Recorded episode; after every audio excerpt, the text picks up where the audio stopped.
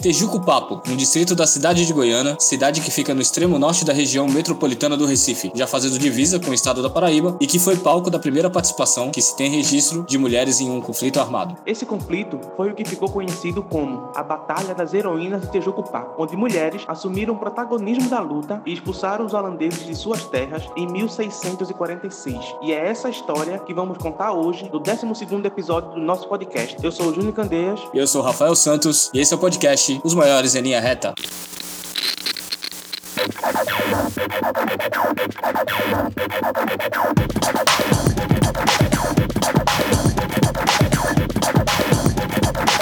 Os maiores em linha reta.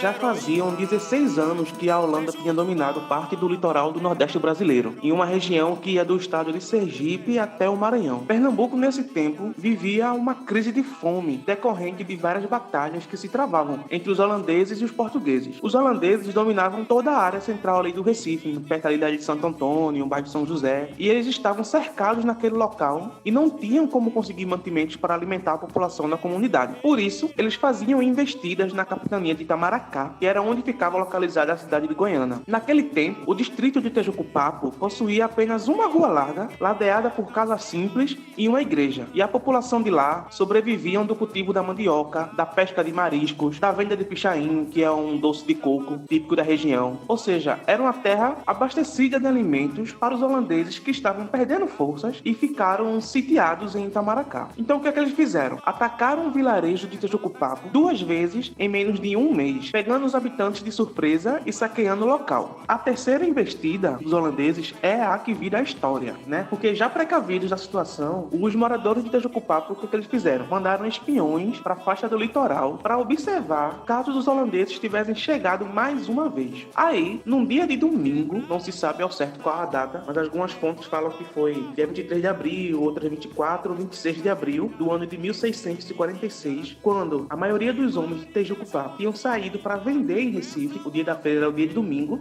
iam vender farinha de mandioca, mariscos, doces. O grupo de holandeses vão tentar novamente saquear Tejucupá. E é aí que entra o protagonismo delas, as mulheres, que em geral eram agricultoras de origem indígena e teriam se organizado já que elas já tinham sido avisadas da chegada dos holandeses no porto. Então elas prepararam uma surpresa para a ocasião.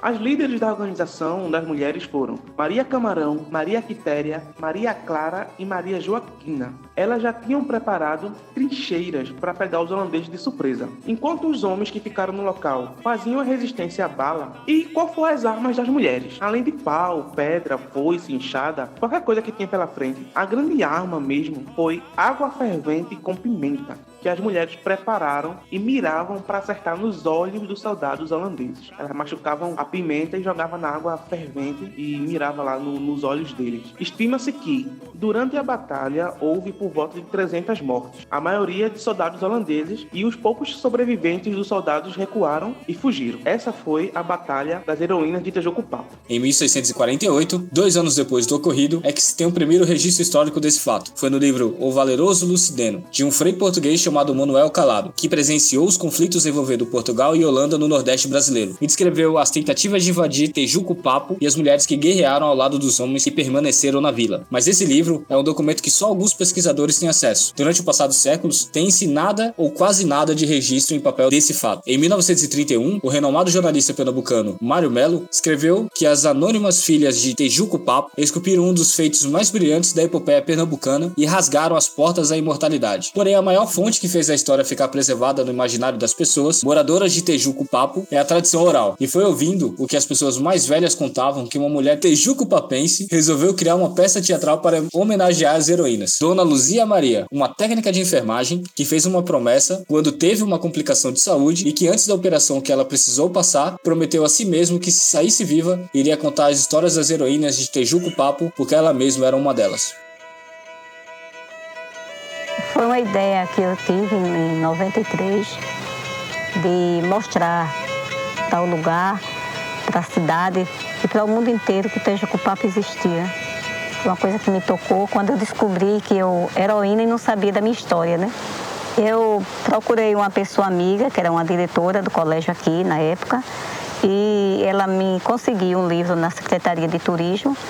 E lá no livro tinha pouquinhas coisas, era o terceiro ano, o livro, a, o Novo Nordeste. A maior parte eu tirei com pessoas amigas, eu procurando saber como aconteceu, como foi aquele dia. E as pessoas mais velhas começaram a me contar e eu comecei a juntar uma, uma parte e outra para criar a história. E graças a Deus tudo isso aconteceu. Em outubro de 1993 foi feita a primeira encenação da peça e hoje em dia ela acontece sempre no último domingo de abril. E é uma peça que é realizada pelas próprias moradoras e moradores da comunidade e encenada na fazenda Megaó, um local onde tem um obelisco que marca a visita de Dom Pedro II ao local. A peça teatral iria completar sua 25ª edição esse ano de 2020, só que não aconteceu por causa da pandemia. Também teve dois anos que ela não aconteceu, que foi 2015 e 2016. Ela deveria estar na sua 20 28 edição, fosse esses dois anos, e ficou sem se apresentar por conta de vários conflitos políticos, falta de, de cumprimento de promessa por parte do poder público, né? Mas assim, o fato é que todos os anos o Teatro da Comunidade vive de incertezas. E esse ano de 2020, elas estão tendo ameaças no sentido de que as terras da Fazenda Megaó estariam sendo arrendadas para o plantio de cana. E elas perderiam o seu palco de encenação. E aí é por isso que o grupo cultural Heroína de Tejucupapo tenta se firmar como patrimônio vivo de Pernambuco, que é um título dado pelo governo do estado que garante, além do reconhecimento público, um pagamento de custeio de trabalho cultural. A celebração para a gente é a gente apresentar o teatro. E a coisa mais importante para mim na festa das heroínas é o teatro.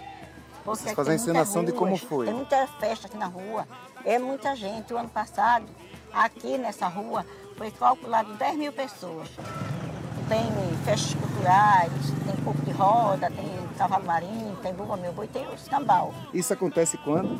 no último domingo de abril. Então, essa peça é uma peça muito importante, né? Ela envolve todos os moradores da comunidade do distrito de Tetocupá. Por apresentação, reúne pelo menos 160 atores, fora as pessoas de apoio, que são 20 pessoas de apoio e 20 seguranças, né? Fora a estrutura que é armada de arquibancada. É algo muito bem organizado lá. Primeiro que bota o nome de Goiânia e o nome de Tejocupá no cenário cultural como, como um evento importante que narra a história de, de Pernambuco, a história do Brasil também. Poderia ser muito bem utilizado pelos gestores públicos público pelo fato do, do apelo turístico da cidade, né? Pelo fato de que recebe gente de várias cidades em torno da Paraíba, de Pernambuco, que vão para Tejucupapo assistir esse espetáculo. Tem shows, as pessoas que vendem suas, suas comidas, suas bebidas podem faturar seu, seu dinheiro. Então, tipo, é algo muito importante para se perder por essas especulações de terra, algo que mexe, né, com, com a vida. Por ser, é muito bonito, por ser iniciativa pública, por ser iniciativa do próprio povo da região. Não tem pessoas de fora, não tem atores profissionais, é todo mundo ali entregando seu coração e fazendo esse espetáculo acontecer já desde 1993, contando essa história que tem mais de 370 anos. Da pescaria,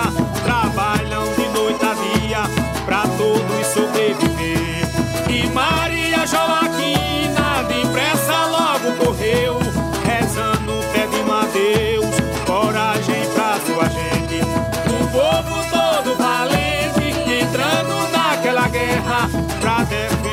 sua terra e um Brasil independente.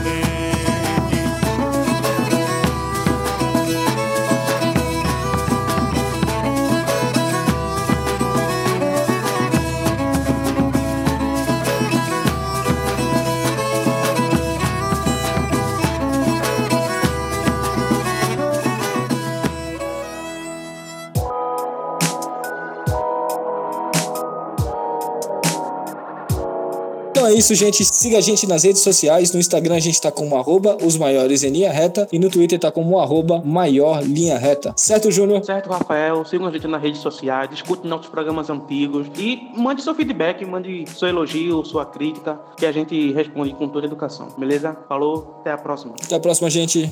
Tchau, tchau.